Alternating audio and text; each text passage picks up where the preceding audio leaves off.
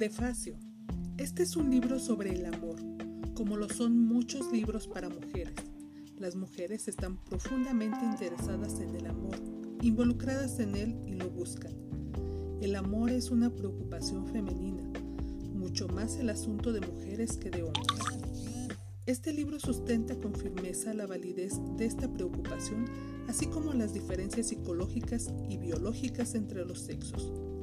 En mi programa diario de radio, a través del Mutual Broadcasting System, me dirijo a diferentes tipos de mujeres de todo el país, desde áreas rurales hasta centros urbanos, de muy diferentes categorías de ingresos, de diferentes niveles de educación, de un amplio rango de edades, entre los 18 y los 60 aproximadamente, siendo la mayoría de 20, 30 y hasta 40 y tantos años. La mayoría de estas mujeres trabajan o son profesionales, siendo su trabajo de lo más variado, desde un puesto en una fábrica hasta un posgrado en historia medieval. Pero ellas no llaman para preguntarme sobre sus trabajos, me llaman para preguntarme sobre los hombres. En general, las mujeres con las que hablo no tienen dificultades para encontrar hombres, pero sí las tienen para casarse y para seguir casadas. Quieren que les diga qué puede hacer respecto a esto.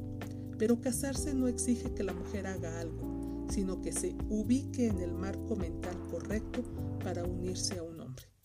Este marco mental puede caracterizarse como una actitud exclusivamente femenina, una forma particular de ser mujer pero la mujer moderna ha reprobado y suprimido esta manera de existir en el mundo y necesita que la estimulen para aceptar su femineidad perdida, específicamente los arquetipos de su personalidad referentes a la madre, la madonna y la cortesana.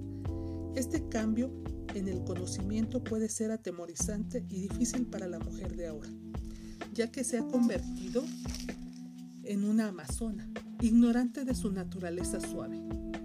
Nueva mujer amazona debe aprender ahora a integrar su identidad recién encontrada como una persona de logros con sus necesidades de amor y realización femenina.